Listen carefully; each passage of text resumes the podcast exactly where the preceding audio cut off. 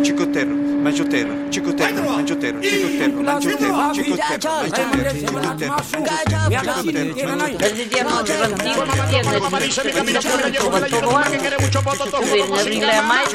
El palabrero. En mi fuero externo.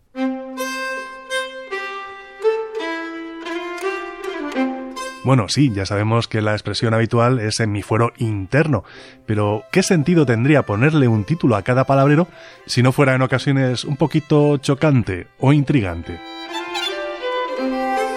El caso es que esto del fuero interno es, si nos ceñimos estrictamente a la etimología, una contradicción, porque, a ver, ese fuero interno, si es interno, no está afuera. Y alguien pensará que estamos haciendo trampas. Es fuero interno, no afueras internas, pero no está desencaminada la cosa. Fuero forma doblete etimológico con la palabra foro, ya que ambas proceden del latín forum, es decir, plaza pública, la plaza donde se tratan los asuntos públicos.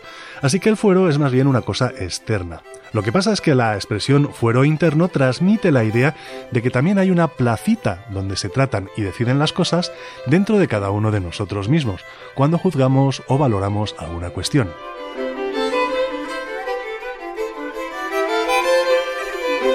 Ya en algunos palabreros de, ay madre, pues casi ya hace 10 años, del 2014, hablábamos de esta retaíla de palabras relacionadas con el forum latino.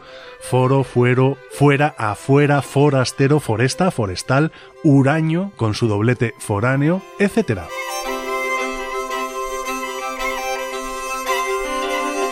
Todas esas voces están relacionadas también con la palabra latina foris, puerta, es decir, el forum sería lo que está de puertas hacia afuera, aunque en el caso del fuero interno sería más bien de puertas hacia adentro.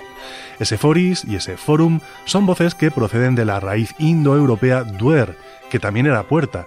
De ese mismo origen es la palabra inglesa door. Curiosamente, nuestras lenguas romances no han heredado derivados de esa voz latina foris para referirse a las puertas, sino otras, puerta, porta, etc., derivadas del latín porta, que sí, también quiere decir puerta, pero se refería a una puerta de las grandes, la puerta de entrada a una ciudad, la puerta de un templo, la puerta principal de una casa, etc. El palabrero arroba. Juan Antonio Vázquez, Radio 5, Todo Noticias.